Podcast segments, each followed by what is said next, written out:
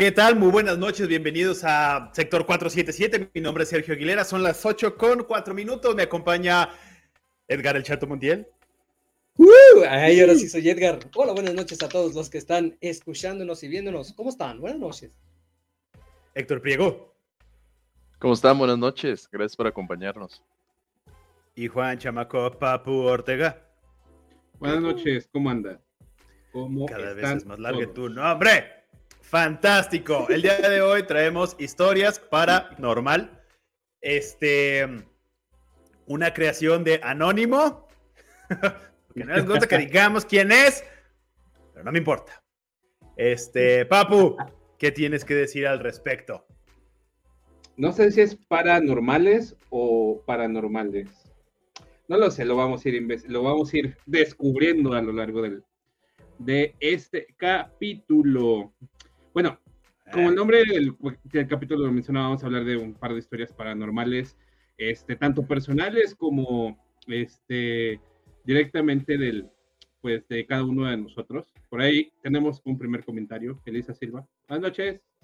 Buenas noches. Buenas, noches. Hola. Buenas, buenas. Y pues, si no esperamos, pues me gustaría comenzar primeramente yéndonos un poquito este, formales nomás empezaremos formales. Con la definición de paranormal, ¿saben qué es paranormal? ¿Tienen alguna idea? O algo similar. ¿Algo que no tiene explicación? que va más allá de lo normal. Ajá, perfecto. ¿Eh? De la manga me la saqué. pues bueno, por definición formal, paranormal, este viene de para, salado y, el adjetivo normal alude a supuestos fenómenos descritos en la cultura popular, en el folclore y en otros cuerpos de conocimiento no científico cuya existencia se describe como más allá del alcance de la comprensión científica normal. Entre las creencias paranormales más destacadas se encuentran las relacionadas con la percepción extrasensorial, por ejemplo, telepatías y todo ese rollo, espiritismo y algunas pseudociencias como la casa de fantasmas, la criptozoología e inclusive también la ufología. O sea, es un campo que vive en Guadalajara. ¿Qué? es una televisión de Guadalajara. Es telepatía. 10 pesos por tu chiste. Bien, entonces, al final del día esto es paranormal, esta es la parte formal, es como este, los campos que, comprenden esta parte paranormal. Pero ya una vez que ya sabemos que es paranormal, me gustaría que me comentaran, chicos, ¿ustedes creen en lo paranormal? ¿No creen en lo paranormal? Yo no solo yo creo, me ha pasado. te ha pasado. Madres, güey. ¿Tú, Héctor? Sí, yo, yo sí creo que existe algo, ¿no? Ah, debe de haber un mundo paralelo que, pueden llegar contactos o experiencias. Yo creo que llegaremos a, la parte de las anécdotas, pero yo también creo que hay algo por ahí, ¿no? Ok, entonces me imagino que todos han este, tenido alguna, algún tipo de experiencia paranormal de algún tipo o algo similar. ¿Sí? Correcto. Ok, entonces, ¿por qué no nos van platicando las experiencias? Por ejemplo, tú, Héctor, a ver, empiézale, empiézale. Cuéntanos tus anécdotas paranormales con espíritus chocarreros. yo tengo, yo tengo un par, la verdad, este, tuve la experiencia de vivir en una residencia cuando estaba yo en la universidad. Y yo le echo la culpa mucho a un amigo que él se catalogaba y por todo lo que vivía y todo lo que hacía era como súper sensorial, digamos, a este tipo de cosas.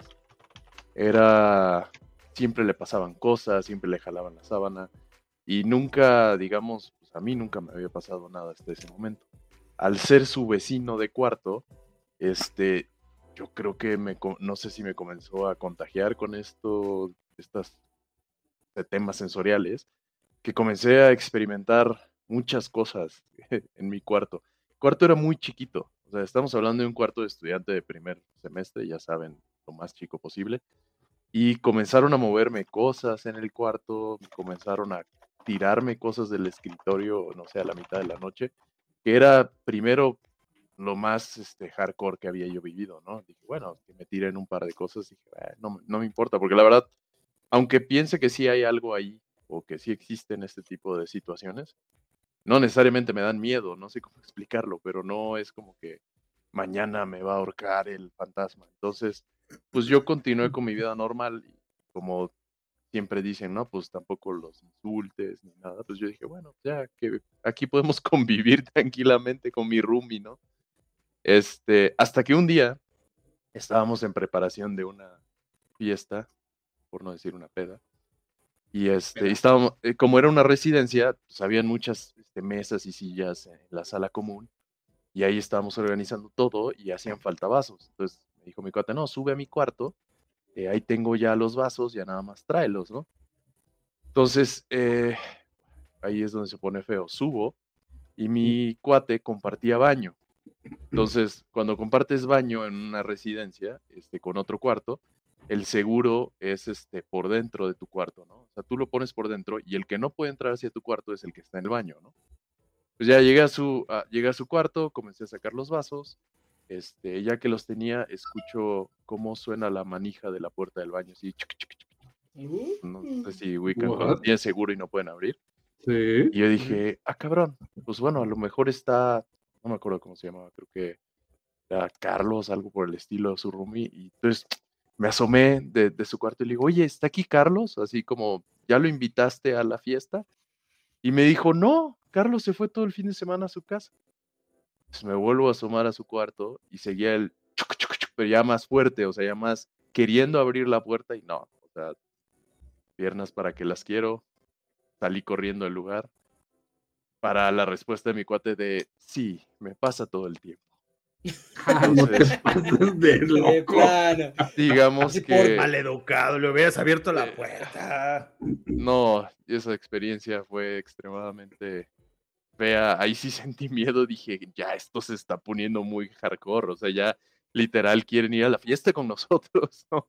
Entonces, ah, esa es una de las más feas que me ha pasado. O bueno, que yo he vivido. Y estuvo intenso.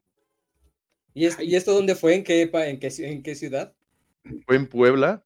Yo estudié en la UPAEP, entonces está como a unas cuadras de la UPAEP, ¿no? Y era una residencia que tenía muchos cuartos. Como les decía, los cuartos eran muy pequeños. Entonces hacíamos amistad con, con todos los vecinos, por así decirlo, de cuarto. Entonces era así de, ¿qué onda fiesta? Sí, uh, ay, bajen a la fiesta. Y ya bajábamos a la sala común a echar fiesta, pero sí se puso. ¿Era una casa, era un edificio? Ah, ahí es la, la, otra parte que iba yo a explicar. Después de que nos estaba sucediendo todas estas situaciones, hablamos con el cuidador, porque no puedo decir que era guardia, era nada más un señor ya grande, y nos estuvo contando un poco de la historia del lugar o del edificio, que antes era una maquila. O sea, ahí maquilaban telas, era como una fábrica y pues ya sabes, ¿no? Sí, sí tuvimos ocasiones en las que se fallecieron aquí un par de personas, que si los agarraba la máquina, se caían por las escaleras. Entonces, la creencia del cuidador era que eran estos espíritus que seguían aquí, que aunque no fueran malos, pues convivían con nosotros. Uy, güey. sí. Creo que, creo, es que qué está enterrado ahí. Creo, creo que eso funciona para todo, ¿no, Sergio? O sea, hoy estás en una casa y no sabes qué había ahí antes. O si ahí mataron a alguien, o si ahí pasó algo. O el cliché, o el cliché común de, de, que es que la escuela está arriba de un lugar donde un cementerio. Un cementerio. Sí, pero yo, Yo- creo yo tengo que una, muy no si aparte del cementerio. ¿Cuál tienes? No, no, Bueno, de- muy- continúa, muy- continúa. muy porque sí tienes aparte- toda la razón. Antes no había. Sí.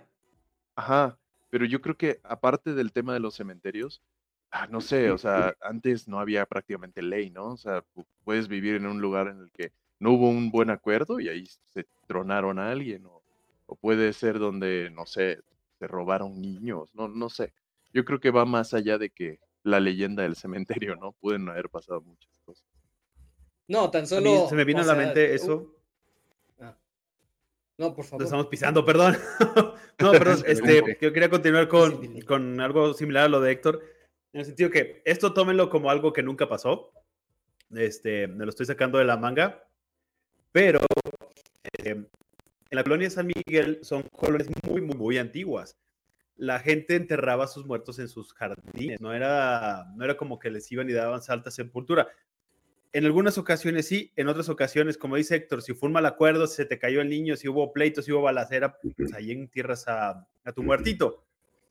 En una empresa donde no trabajaba, que no existe, había un rumor de que había un niño.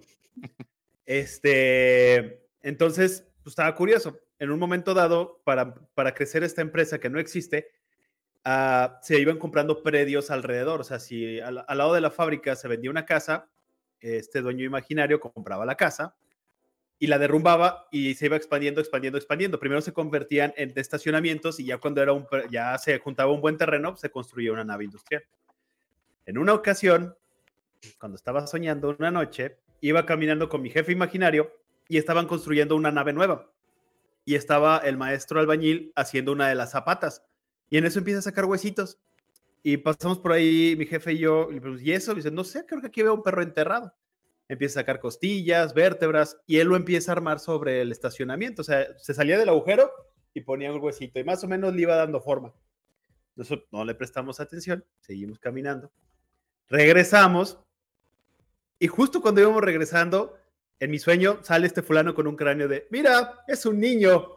Si de la madre, metes otra vez para allá en lo que eran peras y manzanas, pues se te metes en un bronco, no, no, no, no. Entonces, se metió, se guardó, se puso este, el tepetate concreto y ahí está una de los pilares principales.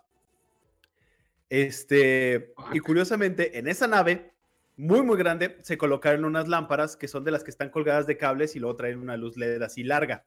Ya no, ya no, se, usa, ya no se usaba de, de halógeno, entonces ni, ni fluorescentes eran de, de LED. Una nave muy grande, y en eso, una sola luz empezaba de repente a columpiarse así, solita. Sin viento, sin nada, o sea, solita. Una luz, cuando si hay viento, pues empiezan a mover todas las demás. Entonces, cada vez que pasaba eso, así de, ah, pues sí, pues aquí está el niño. Y luego desperté. Sí. Eso nunca existió. Sí, claro. Pero eso pasó en mi sueño. Oh, qué, bien.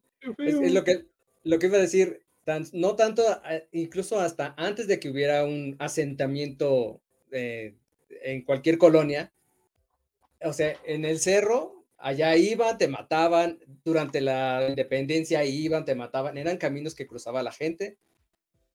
Y ahora que llegan ya los asentamientos, o sea, cualquier colonia puede haber 100 mil muertos abajo y nadie se enteró, nadie sabe nada. Tomando en cuenta que, que sea verdad esto de que hay las energías residuales en, en, donde hay muertos, pues todo León o todas las ciudades o todo el mundo está sobre algún cadáver. Esa es la cosa. Sí, sí. Mira, de hecho, por acá en el chat eh, nos comenta Elisa Silva, yo podría pasarme la noche contando cosas que me han sucedido a mí o a alguien de mi familia. Adelante con las imágenes. Es, que nos escriba una y, le, y la leemos, una cortita. Una cortita. Digo. Ah, pequeña para compartir. Ay, pues, ay, Héctor me, me, me, me generó bastante ñañaras. O sea, el, el Sí, no. Realmente como película de terror, güey, no mames.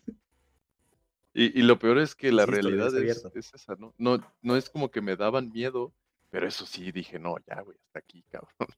Va. La, lo que pintamos raya ahí. Sí, sí, sí. Sí, y de hecho, este, hablando, hablando del tema de que pues ningún lugar está exento, de hecho, traigo una anécdota local.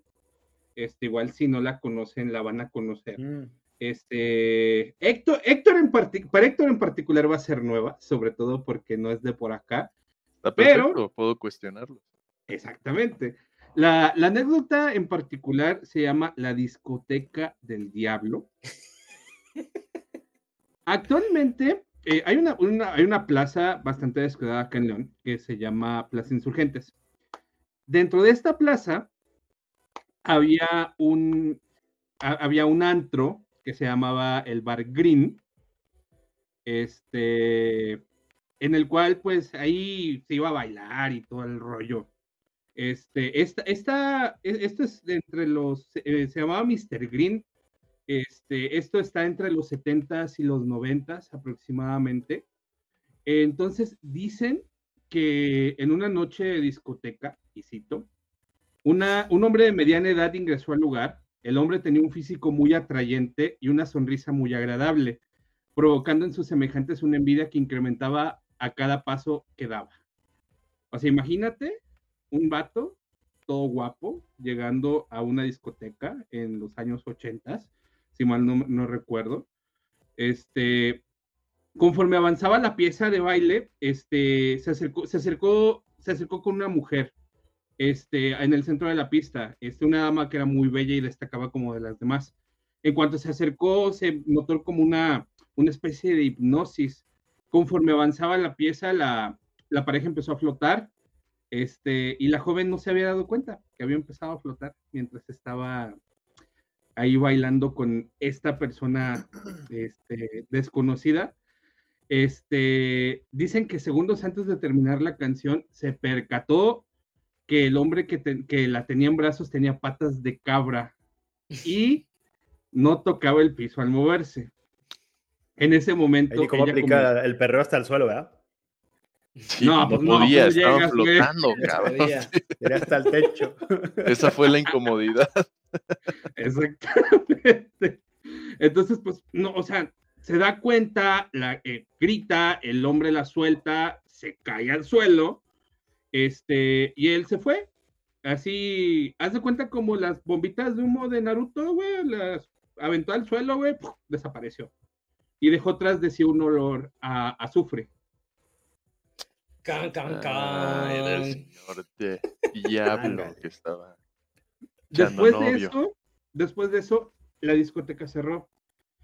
Este, eso es de los 80, como lo, si estuvieron en la, en el capítulo pasado, podrán saber que yo tengo 30 años, o sea, yo soy del 90, 92 específicamente, esto no me tocó a mí. Sin embargo, recuerdo muchísimos años, añales, ese lugar totalmente vacío, este, totalmente en ruinas y sobre todo, este, eh, pues realmente con una mala vibra. Hasta hace un par de años eh, estaba deshabitado, estaba totalmente deshabitado ahí. De hecho, tenía la misma pintura original, todo era verde. Este, pero hasta, hace unos años lo convirtieron otra vez en una discoteca. O un ¿Ya lo abrieron?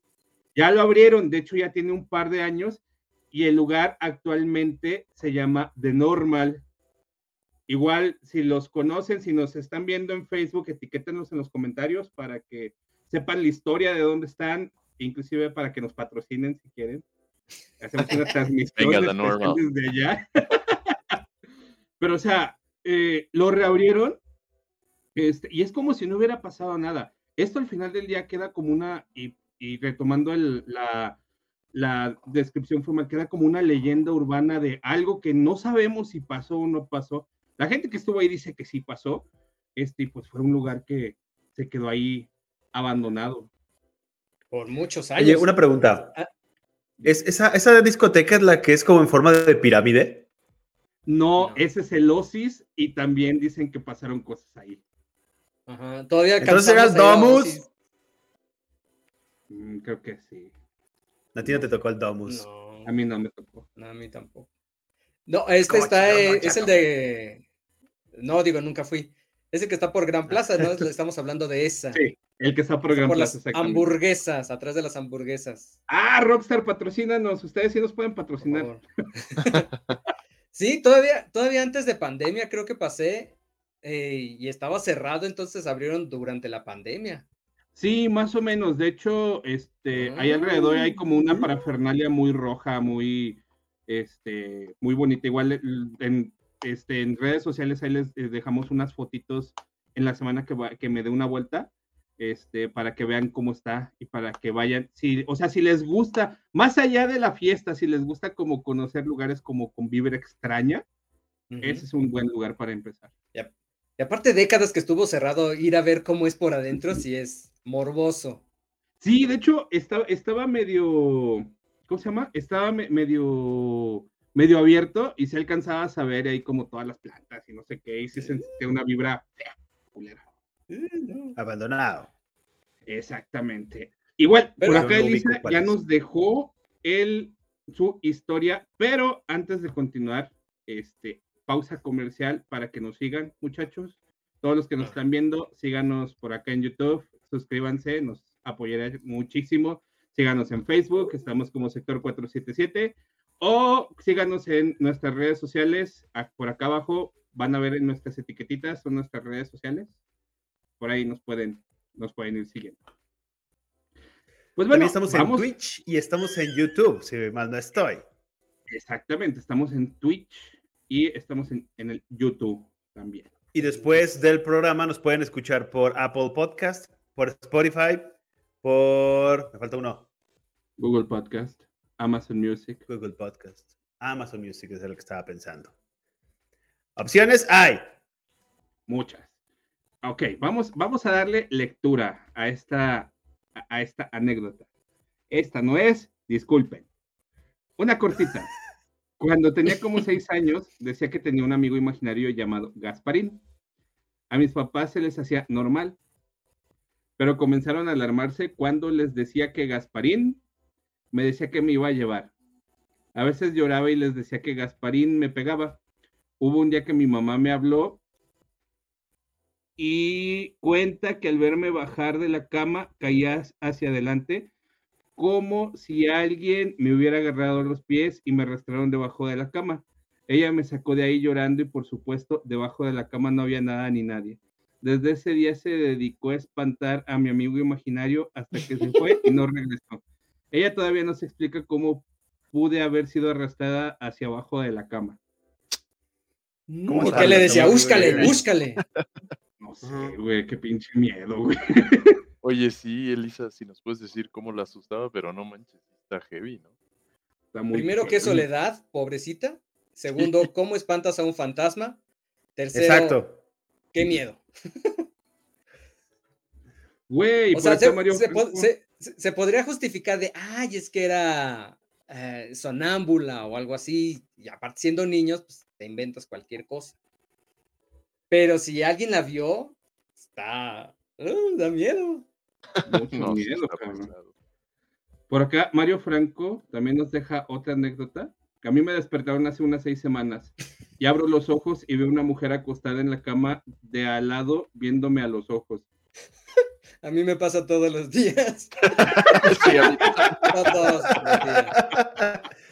Y es, la Misma, es la misma mirada de, sí, es la misma mirada de. Y da miedo. Otra vez tú.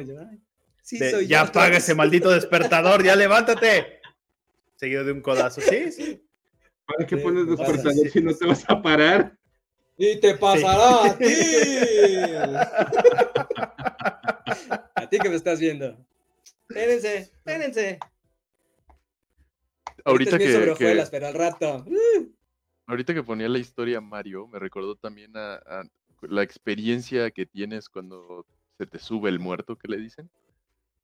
Que estás entre dormido y despierto. Ah, Esa es la explicación científica. Sí, tiene explicación científica, pero. Pero en este programa no aceptamos explicaciones racionales. Por lo menos el día de hoy no. Mario Franco dice, jajaja, pero dormía solo en el cuarto. Bueno, ah, ahí sí, ah, ahí sí. Eh, eso le decía a tus papás. Ok, eso sí está feo. Ya Elisa nos contestó. Ella dice que puso agua bendita y que le gritaba groserías y que se fuera, cuando yo le decía que lo estaba viendo. Sí dicen que es un buen remedio eso de, de, mentar jefas, dicen que sí. Funciona. Yo lo, Como con las yo lo lechuzas. ¿Ah, sí? El antro. qué, buen antro, güey. Es, el, antro del diablo. Ahorita comienza, a flotar Sergio, ¿no? y entra un hombre, un hombre guapo. Entra Chris Evans con patas de, de qué? De cabra. De cabra. De cabra. Lo que traiga Chris Evans. Pues de una vez, Chato. ¿Tú qué? A ver, tú cuéntanos. Este, ¿Qué has vivido? Ay, un, no, es corta, no, no tengo explicación, no sé qué está pasando. Eh, hace que dos años, aprox, fuimos a Guanajuato a una boda con mi querida y saludable esposa. Fuimos a, un Airbnb, que son casas donde caigas. En esta casa, pues ya fue la fiesta, fue todo. Ya durante la madrugada llega uno apestando a, a cigarro de los demás. Que me voy a bañar antes de dormir. Ándele pues. La cosa es, ah, está el espejo, está un espejo, enfrente estaba la regadera, abajo del, del espejo está el retrete, del lado derecho, ah, no, y sobre, y atrás del retrete está el lavamanos, una cosa muy rara. La cosa es que cuando me salí de bañar, pues, ve uno siempre voltea a ver al espejo, ¿no? Pero en este espejo, haz de cuenta, veía mi silueta, porque, o sea, el espejo empañado. Se veía la silueta mía, pero en los ojos nada más se veían dos bolas blancas, como si no, como si no tuviera párpados. Se veía nada más la, la silueta ah. de dos bolas blancas en los ojos. Y dije, me he bañado en muchos lugares y nunca se ve un espejo así. Y me movía y se movía, pues era yo, obviamente. Y voy con todo el miedo del mundo a, limpiarle. Y ya me veía normal. Me movía de lado y, él, y la, la, la imagen seguía siendo mi silueta, pero con los ojos blancos, así, o sea, totalmente abiertos, porque incluso se ve el, el, el centro negro, pero así. Hagan de cuenta que decía esto. Y pues me dio mucho miedo y dije, no, pues ahí se ve, ya me salí y ya nunca jamás volví al baño. y, lo que digo, nunca había visto algo así, nunca he visto algo así en un espejo. O sea, se ve, yo he visto todo para el color parejo, no que se vean solo los ojos ahí. y me dio... un filtro. Ajá. filtro? ¿Como filtro? Ajá. Ajá, pero digo, y se vean blanco, blanco, así, redondo, redondo, donde deberían estar mis párpados, estaba así, redondo, redondo. Y pues le saqué al parche, ¿verdad? Y esa es mi historia, doctor. ¿Y era una casa vieja o era un...? Sí, pues en Guanajuato. ¿Que era planchadora? Todas las cajas. Sí, era un Airbnb, no sé de qué tanto, pero pues, son, de, son de las del centro que son viejísimas, exactamente. Y aparte es la, la típica vibra que se siente en, un, en, una casa ajena, así que se siente el pasillo largo y una, una vibra rara.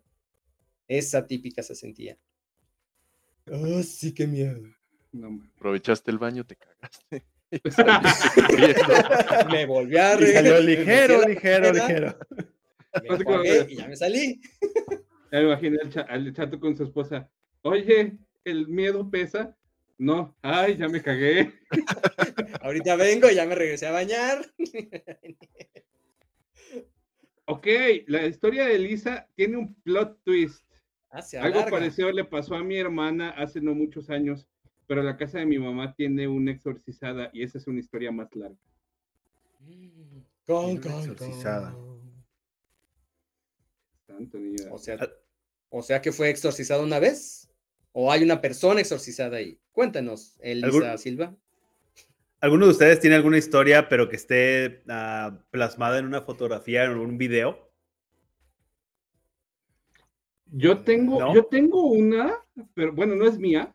de hecho, dentro de mi labor periodística para el episodio estuve por ahí viendo, de hecho me la contó mi cuñado. Este, eh, no sé si ubican Chato, Chato y Sergio el templo de Belén, que está ahí por la calzada. Ahí por la calzada, por donde está el de la calzada, más hacia adelante, eh, por el malecón, donde estaba el fiesta americana este, atrás hay una iglesia que se llama la iglesia de Belén.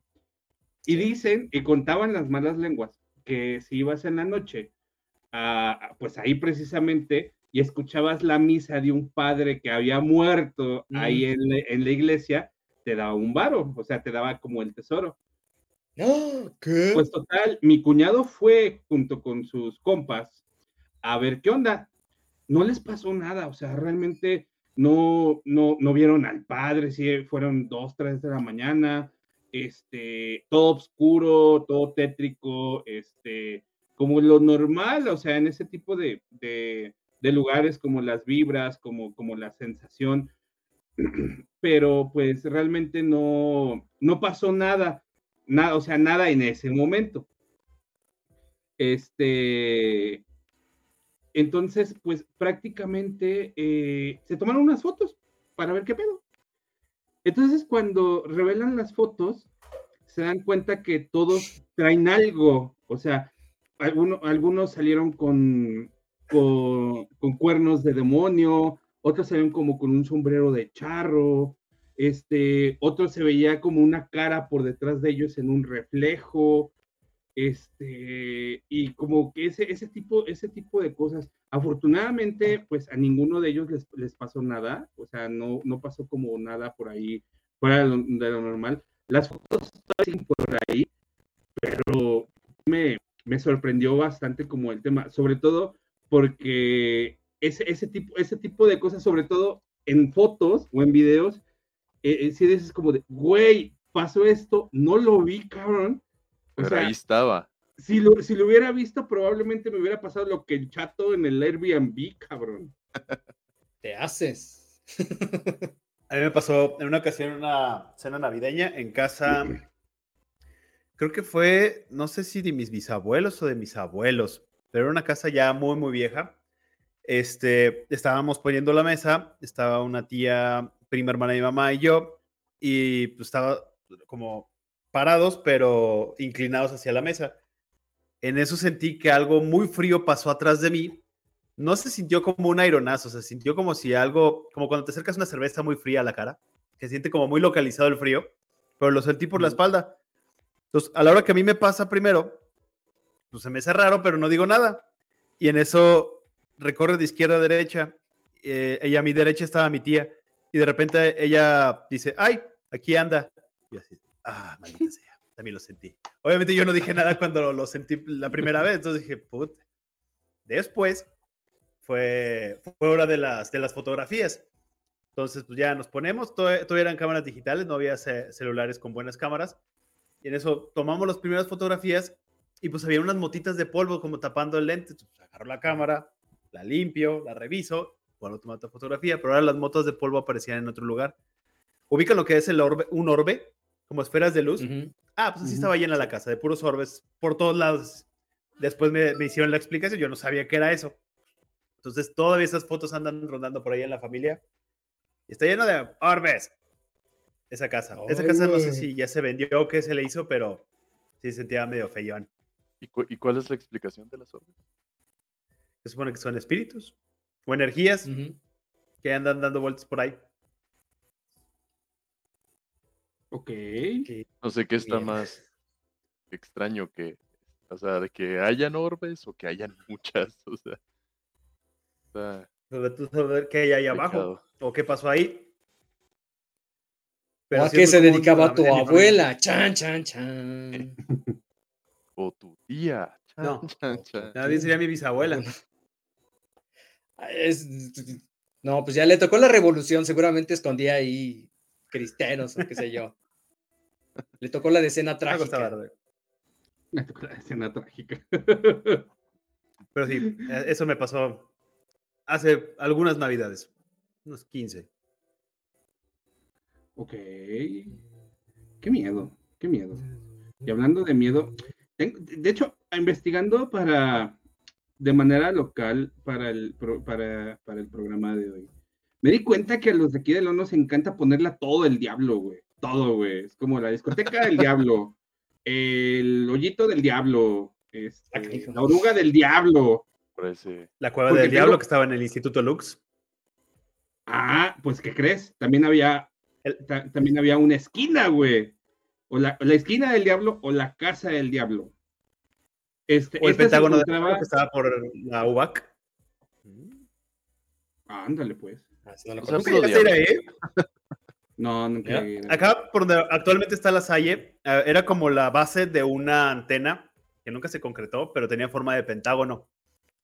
Llegabas a ella, perdón, caminando, llegabas por el bulevar, pero luego te tenías que salir tantito hacia el baldío, hacia el cerro, y era una plataforma muy, muy grande de concreto y, ah, y, ladrillo.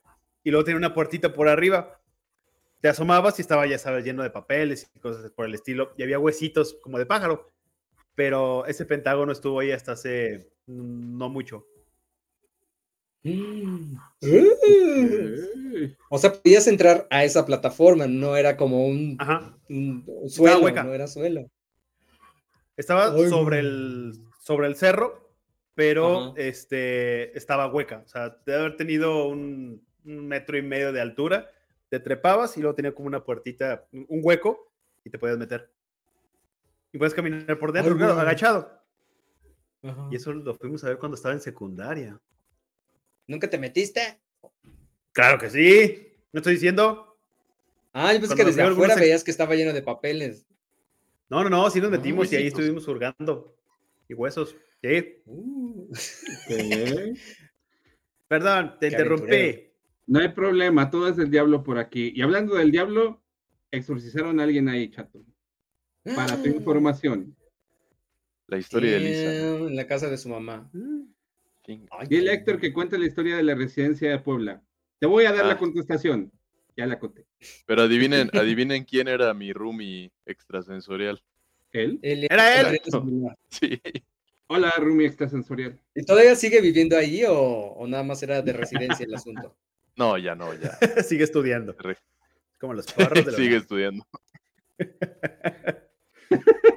ok, retomando la parte de todo del diablo. Este, entre en la esquina de las calles 20 de enero y Cuauhtémoc, hace más de 40 años, había una casa. En esa casa eh, era una funeraria.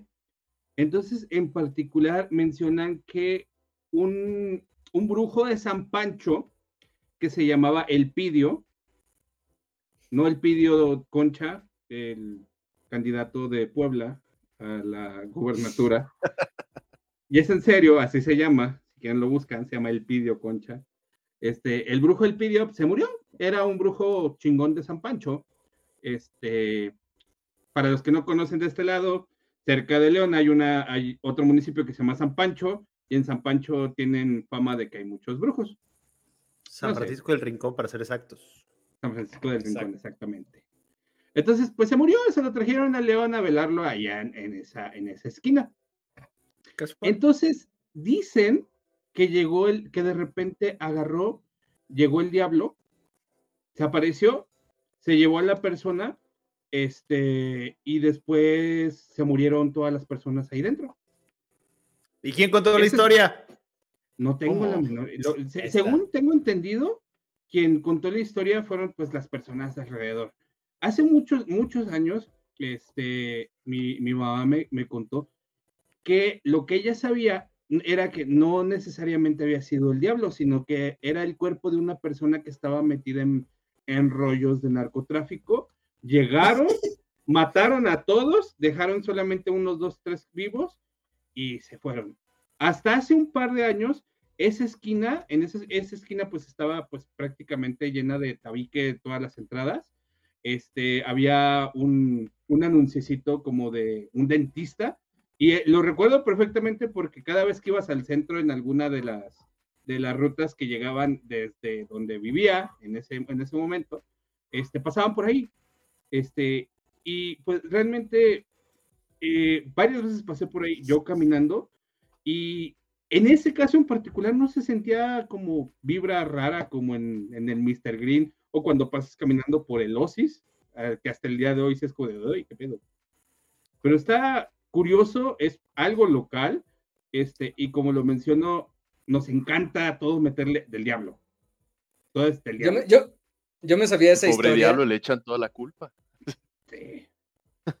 Yo me sabía esa historia como que ya se murió, lo trajeron a, velar, que durante la velación eh, el, el, féretro se incendió y o sea, en el fuego se vio la, la, figura del diablo. Y pues toda la gente salió corriendo y se incendió todo adentro y ya después de eso tapearon eh, la funeraria y todo y nunca más entró nadie. Eso fue lo que yo ¿No sabía. Ahí donde hace poco encontraron, o sea, e, e, ese lugar que hace poco sacaron a gente que estaba haciendo brujería o misas negras allá adentro, que se escuchaban gritos y encontraron restos que olían madres. Hace poquito salió una noticia aquí en León de un lugar así, pero no sé si es ese mismo o es otro. Pero una, era una casa que por fuera estaba toda tapiada. Fíjate que no, porque esta casa la derrumbaron en 2011 y pusieron un estacionamiento ahí. Le sacaron al parche. Ok. Exactamente. Entonces lo ubico. Pues, no sé. son como de las leyendas urbanas de León que se han quedado como para. Se han, se han ido contando de generación en generación. Y sí, muchachos, si hay algún chavito por ahí que nos está escuchando, ya se las contamos y ya. Y ya no existe el lugar, así que ya, murió. No pasa nada. Y, eh, siento que hay mucho misticismo. Pero una, una anécdota que Sergio, si es que tiene buena memoria y, no, y el alcohol no ha acabado con sus neuronas, me la puede completar. Porque técnicamente él fue el que la vio. ¿Te acuerdas cuando teníamos un programa en Nexa, en Tecnodrome? Sale, se acababa el programa a las 9 de la noche. Y pues ahí nos quedamos chacoteando. No, que sí, que tú, que no. Bueno, pues adiós, chavos. Buenas noches. Salía, yo salía de la cabina de, espaldas diciéndole adiós, adiós. Y me dice ah, Sergio, cuidado con la niña. eran las nueve y media de la noche. Nadie más que los que eh. trabajábamos ahí eran los únicos que estaban. ¿Y el velador? El, y el velador. Este, el pasillo estaba oscuro, las cabinas estaban oscuras, las oficinas estaban apagadas. Y digo, pues, ¿cuál niña? Me asomo, doy la vuelta. Nadie, me asomo con miedo al fondo del pasillo, que está una de grabación y otra de continuidad, no sé qué es ahora. Y no hay nadie. Pero me dice Sergio, es que cuando abriste la puerta, atrás de ti pasó una niña. Y yo digo, pues, no hay nadie. Ahí se ven, niña. Salí corriendo. Tal cual, no fui el único que la vio, la vio Cristian, la vi yo, y de hecho cuando este sujeto va caminando para atrás, payaseando, saludando y despidiéndose, yo le dije, cuidado con la niña, pero de una manera muy orgánica, o sea, de que se iba a tropezar con una escuincla. Era muy común que durante el día tuviéramos visitas y sí, en efecto, hubiera niños jugando o pasando o caminando por esos pasillos, porque estaba la cabina de EXA, ya sabes que se ve como una pecera, que es una bardita y un vidrio y te asomas para adentro y ves a, los operadores y a los locutores. Changos. Entonces, ese pasillo era muy transitado. A la hora que veo, y era una niña de blanco que, que pasa por atrás de él, este pues se va a tropezar. Estamos con la niña, pero hasta después todos quedamos con, niña, a esta hora. Niña. no, y aparte, ahí, aparte ahí en la estación, no, no, no muchos saben, pero se dan casos muy seguido como que de hecho, está la, eh, la, leyenda de que hay una niña ahí que se aparece, un señor, una señora, todo esto. Y otra anécdota de ahí mismo es que, eh, haz de cuenta, está el pasillo, están las cabinas y al fondo está la cabina de grabación. A mí me tocó, me tocó, me tocaba estar ahí en producción comercial y una vez de la tarde a las que 4 de la tarde, ya trabajando ahí, bueno, viendo videos. Estaba ahí en la computadora, no sé qué. Pero yo escuchaba del lado derecho, escuchaba. Y yo, ah, canijo, pues ya, ya, ya, me agarró el tinnitus, ya valí gorro. Me tapaba el oído, ya no lo escuchaba. Me lo destapaba y volvía a escuchar como que respiraban, como que así. Tal Era carrizosa, güey. Carrizosa. Dije yo, dije había tres micrófonos, dije, están prendidos los micrófonos, los apagué, me vuelvo a acercar hacia el monitor y sigo escuchando.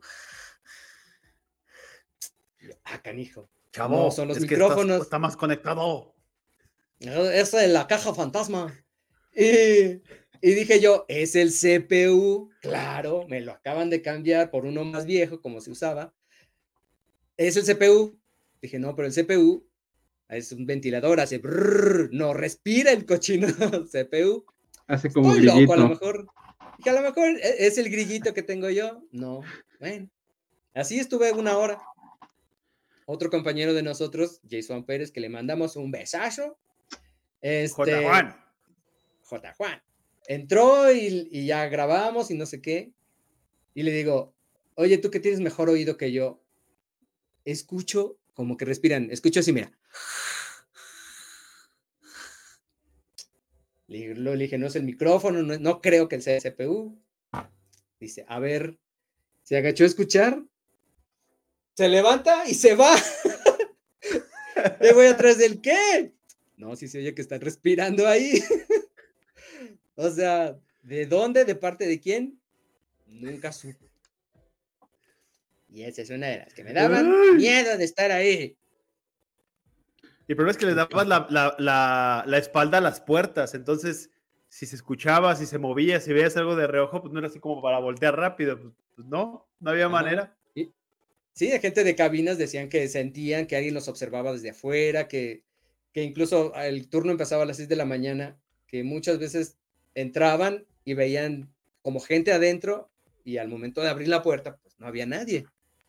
Y es que se escuchaban pasos, eh, algunos locutores decían que, escucha, que, ve, que vieron niños bajando las escaleras de, hacia las cabinas, o sea, claro, ahí en MBS Radio hay muchas historias de, de fantasmas.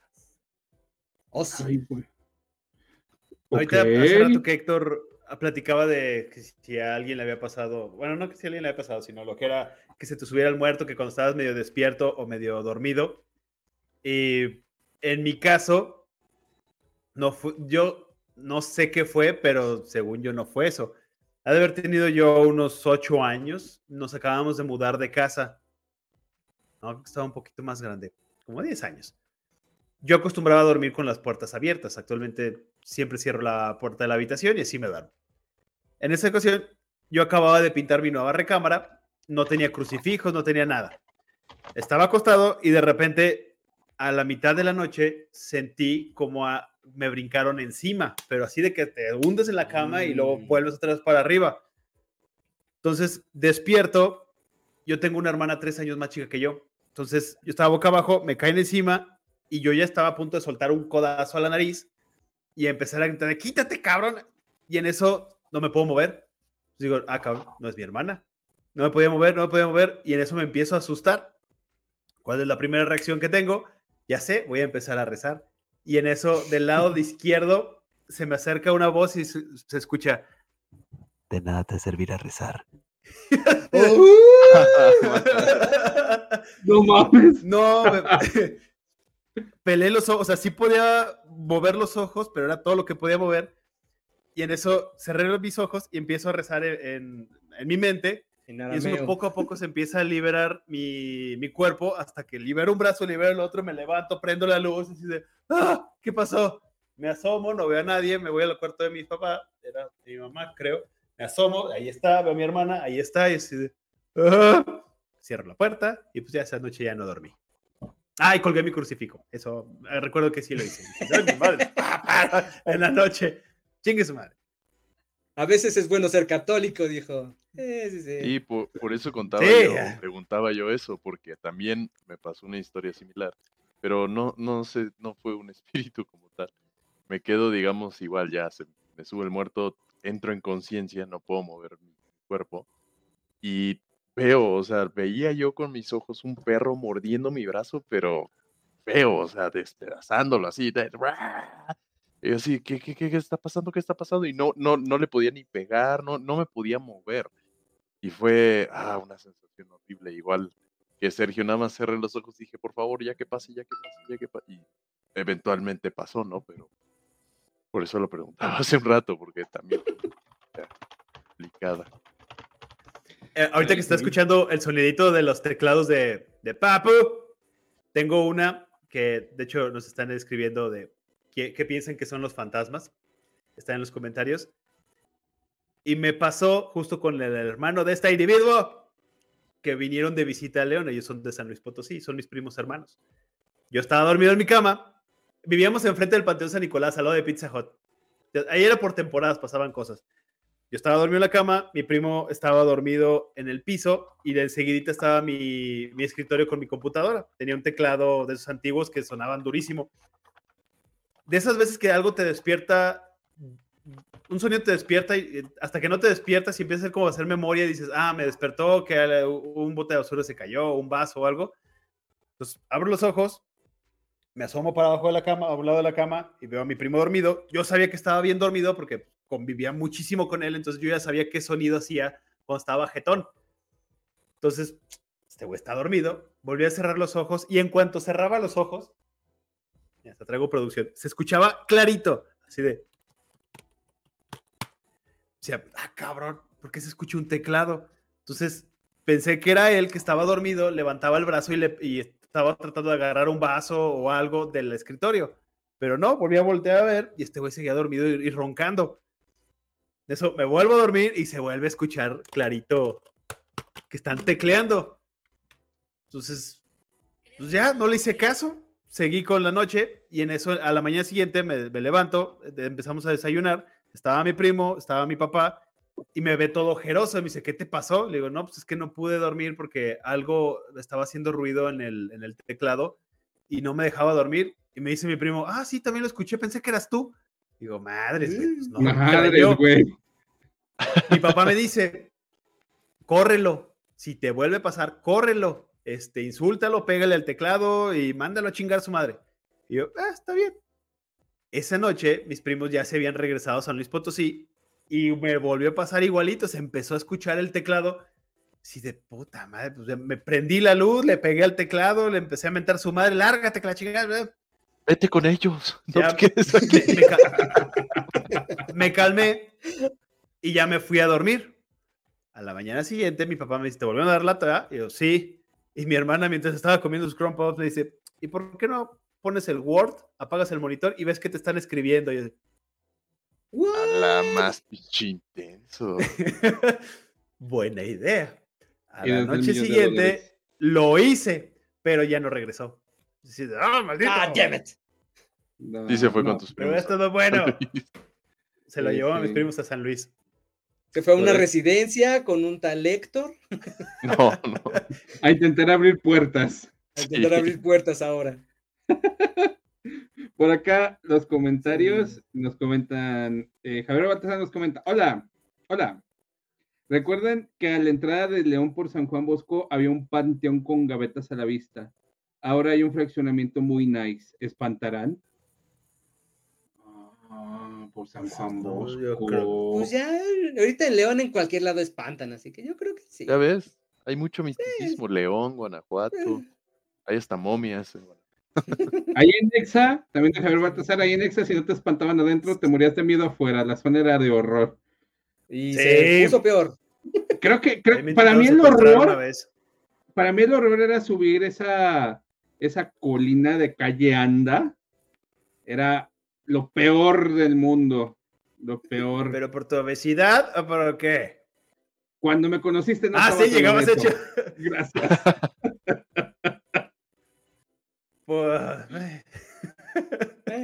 O con la, señora, la señora que, que, gritaba que estaba encerrada y que necesitaba ayuda y después la, familia llegaba y decía, no, así se pone para que la dejen salir. Ay, sí, qué feo. ¡Ayúdenme! ¡Ayúdenme! Sí, está, está creepy. Hola, hijo. Hola, Pepe. Hello, Pepe Love. Por acá, de Torres nos comenta, muy interesante el episodio. Gracias. Gracias. Sobre todo lo de EXA. Hola a todos. Y lo del brujo, estos temas son muy interesantes, sin explicación a las personas que nos han sucedido. Es la parte principal de lo paranormal. No tienes una explicación lógica para las cosas. Ni científica. A mí me pasó. No, pero una cosa es que te pase a ti. Sí. No, o sea, a mí me pasó en el corporativo una vez estaba esperando, creo que estaba esperando a uno de mis compañeros. De hecho, precisamente por ahí anda Mario. Creo que andaba esperando a Mario. Este. de, dónde, es el, de, dónde es el edificio donde, donde trabajamos nosotros. Se puso nervioso. Hay otro edificio que es donde está todo el área contable y ese rollo. Es un edificio, pues, relativamente viejo. Este, el edificio es relativamente viejo. Eh, entonces, ese día recuerdo que no estaba haciendo aire. Este, hay una puerta adentro que estaba abierta. Eh, las puertas son como de un tipo de herrería muy, muy pesadas y tienen como una patita de esas patitas para que se quede abierta la puerta. Este, entonces, ¿quién sabe cómo volteé? Y veo que la puerta se empieza a mover para cerrarse. Yo dije, ah, qué cagado. Ya volteo otra vez y empiezo a ver que la puerta se vuelve a abrir. Dije, ah, no mames, qué pedo. Agarro, me acerco al, me, acerco al edificio, intento mover la puerta y no puedo. ¿Por qué? Porque tenía la patita, la tenía la patita en el piso, la puerta es bastante pesada y no se movía. Entonces dije, ah, ni pedo. Ya agarré, me regresé, volteo y se vuelve a mover la pinche puerta. Y fue así como de, no sé qué está pasando aquí, pero córrele Mario que ya me quiero ir a comer. Entre eso Mario, vámonos. Entre eso y que una, una vez este, el, director, el director de mi departamento nos comentó, una vez que nos quedamos esta tarde, nos, nos, dice, ya vámonos porque si no, luego, luego la niña los va a espantar. Dije, chingo, ¿cómo? Dice, sí, este, que los, hay un centro de monitoreo dentro de la empresa que va, va bien, está viendo las cámaras, que en algún momento vieron un niño pasando adentro de nuestro edificio o inclusive una silla girando adentro de nuestro edificio a las 2, 3 de la mañana. Escuché la canción. ah, complicada situación. Eso, o recuerdo, en, mi trabajo anterior, este, trabajaba, trabajaba en, en, una empresa que ya no existe, al parecer, este, que estaba en las instalaciones de algo que se llamaba Mi Tienda. Mi Tienda era una tienda departamental, este, de hace muchísimos años, este, y cuenta la historia que un niño se quedó atrapado en un refrigerador. Entonces se murió, se murió el niño. Entonces decían que en uno de los pasillos se veía el niño o en alguna ocasión gente que se quedaba hasta muy noche eh, mencionaban que una vez vieron, había como oficinas en la parte de arriba, como peceras también, alcanzabas a ver a las personas desde, desde la parte de abajo, que vieron que una persona agarró y sacó la cabeza literalmente por el vidrio, había un vidrio, o sea, no hay ventana, este, todo solamente el vidrio, este, agarraba, sacaba la cabeza y al momento de sacar la cabeza, la cabeza se partía en dos. Y después regresaba y desaparecía.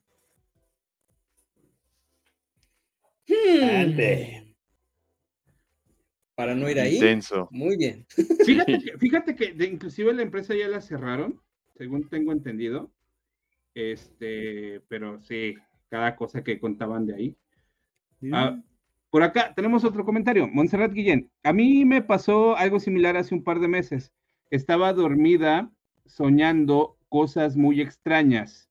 Las imágenes no tenían sentido en mi cabeza, pero me daban mucho miedo cuando, cuando escucho una voz en el oído, ¿qué te dice? Te tienes que despertar. Abrí los ojos, no me podía mover, pero fue muy extraño, porque literal sentí el susurro en el oído y tenía la piel chinita.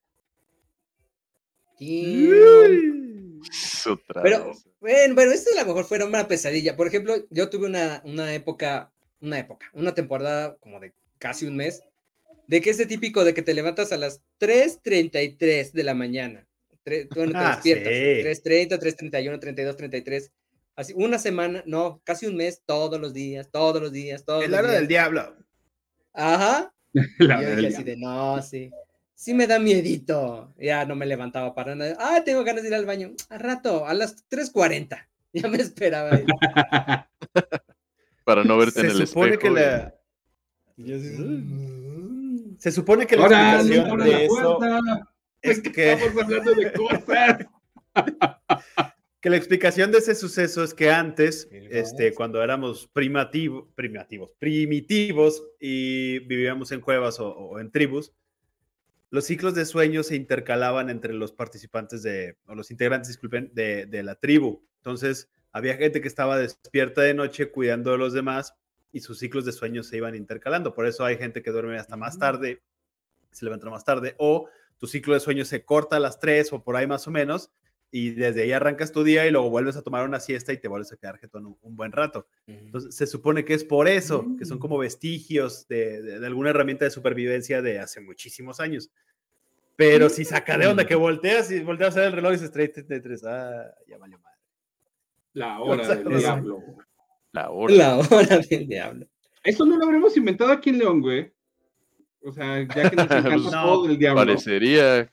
no creo, porque esa, e, esa historia de, la mujer que estaba bailando con el guapísimo este y patas de gallo, patas de cabra, en toda la República existe al menos una leyenda de esas, la misma. Baila la, eh, la muchacha guapa, el muchacho guapo, se incendia, el, se incendia la discoteca o el antro. Sí, en todos los estados hay una de esas al menos. Por ahí Ángel Betancourt nos dice, ¿me estás llamando Neandertal? Ah, de ya venimos. Sí. Hombre de Cromañón. Por lo barbón. Chapchenko nos dice, hablemos de extraterrestres. Ya tengo mi tema, lo aparto. Creo que, no, creo que no nos va a alcanzar el día de hoy, pero ya está, apartado.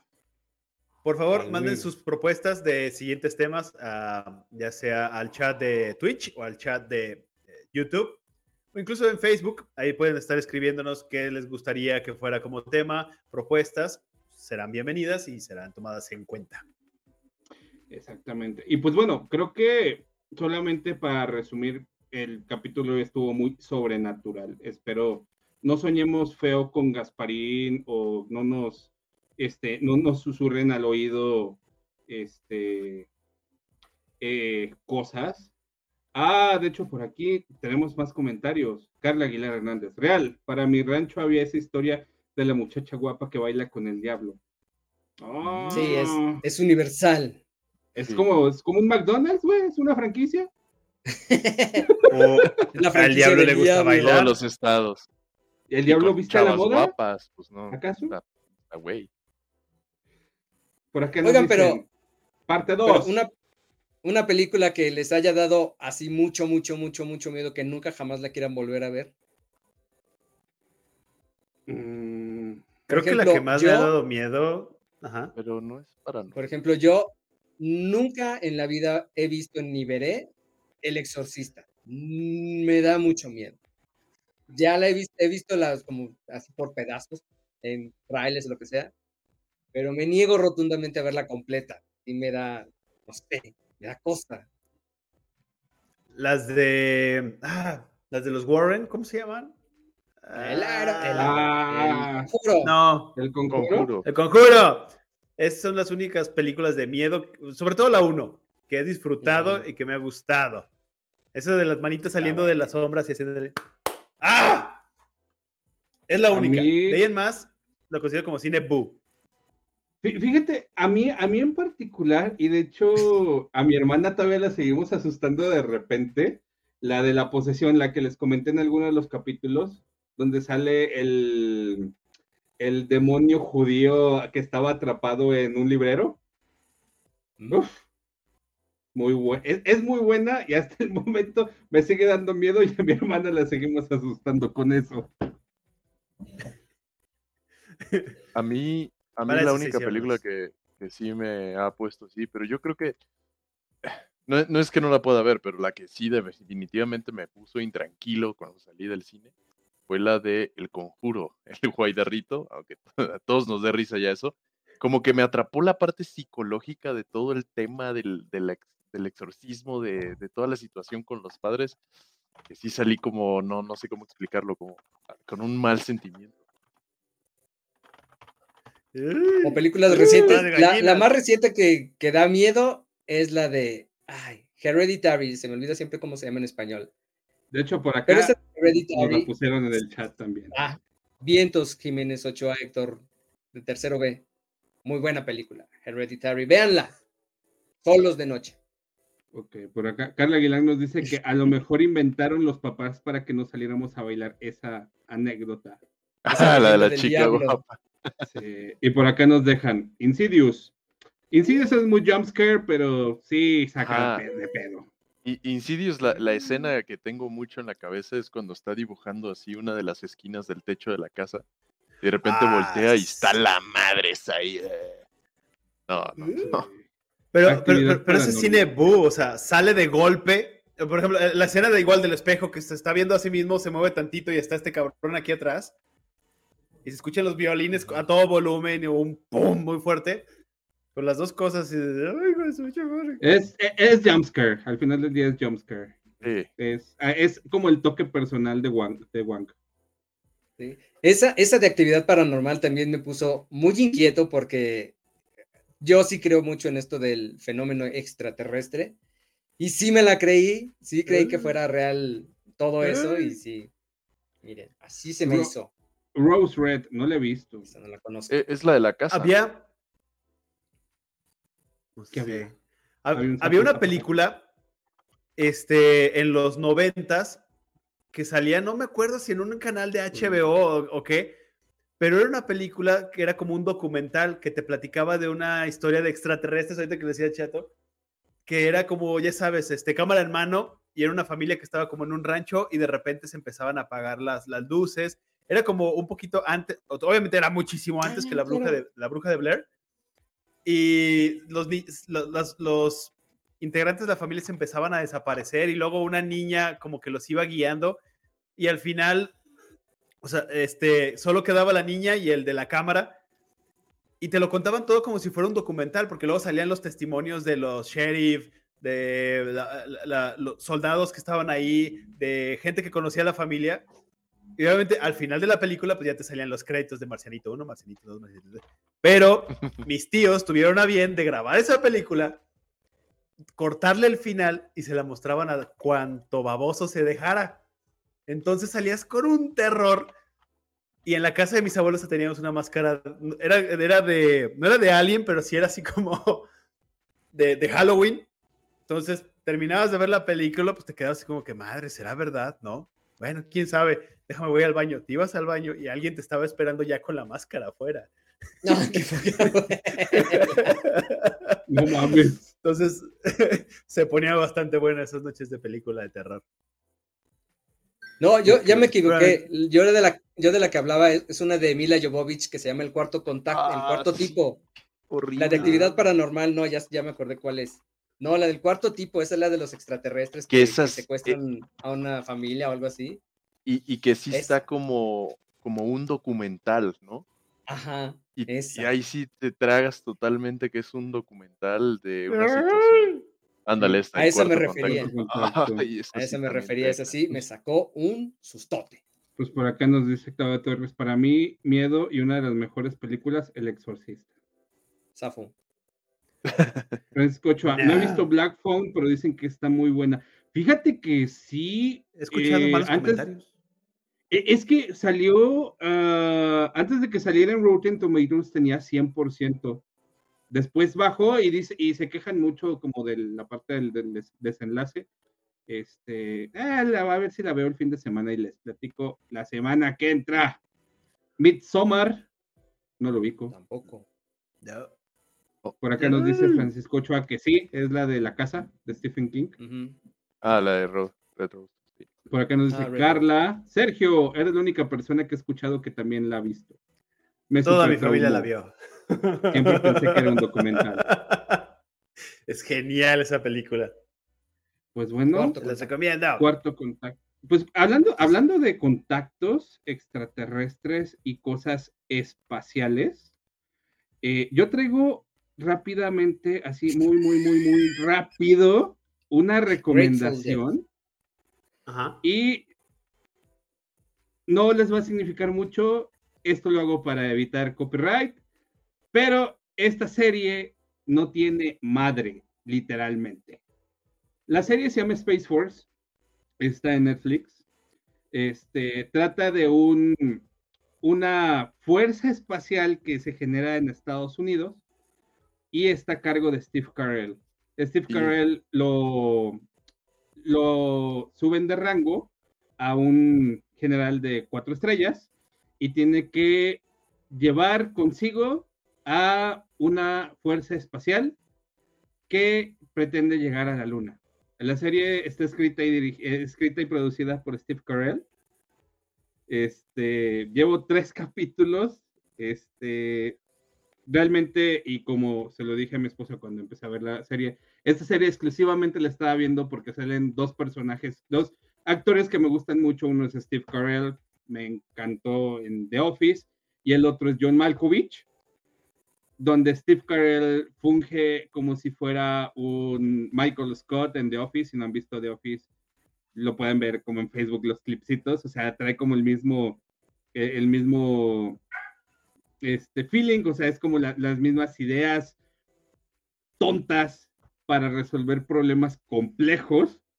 Este, y mientras John Malkovich es como la parte pensante y como siempre, siempre, intentando hacer las cosas chidas. Si tienen chance, véanla, no se, no se van a arrepentir. Y si se arrepienten, pues... Echamos la culpa. Echan la culpa. sí. Sí, creo que se canceló ya, ¿eh? Se tardaron mucho en la segunda temporada y creo que ya en la segunda la cancelaron, creo. Ah, ya me lo debemos dar una oportunidad a la primera. ¿Perdón? ¿Verdad? Por acá, antes de cerrar, Javier Baltasar nos comenta la más espantosa. ¡Ay, no! Literal, Sergio le recordará. Sangriento San Valentín. No, creo que todos, todos salimos asustados. lo único, ¿por, qué, ¿Por qué estoy tirando mi tiempo? E, esa película fue la primera que vi en 3D y qué desperdicio de. Ajá, porque es que estuvo esta, esta eh, época de todas en 3D. Salió esta y cochinada película. Lo único bueno es que había shishis. Lo único. Fuera de eso, cochinada de película. También es parte de las películas de terror, ¿no? Siempre. Exacto, esas, películas tipo B, donde haya shishi, es que ya está mala la película. Ah, o sea que amarte duele es mala. Es muy mala. Muy bien. Solamente quería confirmarlo. pues bueno, muchachos, hasta aquí llegamos el día de hoy. Perfecto. Vamos a terminar por el día de hoy, no sin antes recordarles que nos den like, se suscriban, denle clic en la campanita para que YouTube les avise cuando salgamos en vivo. Salimos en vivo todos los miércoles a las 8, 5, 8, 8, 5, depende de qué horas llegue Chato. 8 en punto. Este, síganos en Facebook como arroba eh, sector 477. También tenemos Twitter, también tenemos Insta, no cierto, Instagram no tenemos todavía. Este, síganos en Twitch si se quieren suscribir, pues suscríbanse. Creo que todavía no lo activamos, pero ahí denle like y denle seguir y compártanlo con sus compas. Hagan patria. Si agarran el celular de algún amigo, suscríbanlo a nuestro contenido. Se, no se van a repetir ustedes. A lo mejor él sí, pero ustedes no. Nos van a, nos echan mucho la mano. Como mencionó Sergio, ¿dónde nos pueden escuchar? A partir de mañana. En Apple Podcast, en Amazon Music, en Spotify. Ahí nos pueden escuchar con unas retocaditas, unos de, audio para que se escuche más chido en sus autos. Y obviamente en repeticiones en Facebook y aquí en YouTube y en Twitch. En Twitch. Y Compartan. Y obviamente nuestras redes. Arroba, arroba, Casa de Montiel. Arroba Casa de Montiel. Héctor síganme, síganme. me pueden seguir en Twitter, en LOLcito si tienen LOLcito. En Instagram.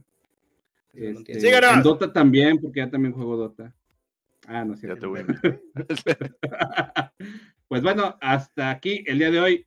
Que tengan buena noche, buen día, buenas, buenas noches. Tardes, Gracias por escucharnos. Bye. Gracias a todos. Hasta el próximo miércoles. Bye. Buenas noches. Suscríbanse. Que no les aparezca Satán debajo de la cama. Suscríbanse o el diablo va por ustedes. El diablo. Allá va ustedes.